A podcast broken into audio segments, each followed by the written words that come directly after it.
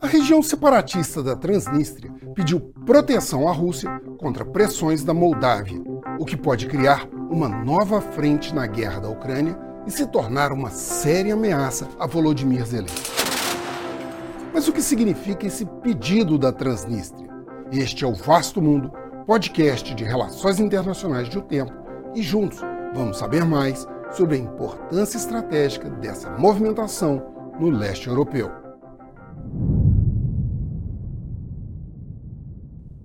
A Transnistria é uma região de cerca de 4 mil quilômetros quadrados entre a Moldávia e a Ucrânia, menos da metade da área da região metropolitana de Belo Horizonte. Ela tem uma população de cerca de meio milhão de pessoas, sendo 220 mil deles de origem russa. Na década de 90, ela iniciou uma guerra de independência da Moldávia e, desde então, uma brigada mecanizada com 1.500 soldados russos está estacionada na região como mantenedores de paz. Em 2006, 97% dos habitantes votaram a favor da separação do país e pela união com a Rússia, mas o referendo não foi considerado legal.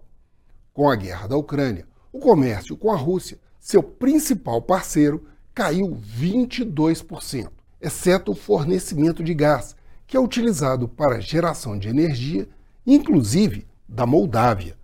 Em novembro de 2023, o governo da Moldávia aumentou unilateralmente os impostos sobre as empresas da Transnistria para pressionar a sua economia. E, caso a Ucrânia suspenda o acordo que permite o trânsito de gás russo pelo país desde o início da guerra, a região pode entrar em colapso.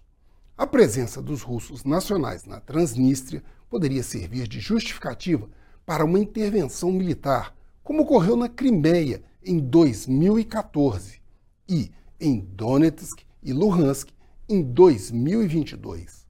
Estabelecidas na região, as tropas russas poderiam criar uma segunda frente de combate na retaguarda da Ucrânia e estariam a menos de 200 quilômetros do porto de Odessa, no Mar Negro, por onde Kiev exportou mais de 30 milhões de toneladas de grãos, mesmo com a guerra em andamento garantindo receitas para a Ucrânia comprar materiais e armamentos essenciais para continuar a guerra com a Rússia.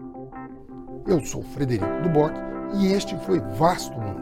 Acompanhe este e outros episódios no YouTube, nas plataformas de streaming e na programação da FM O Tempo.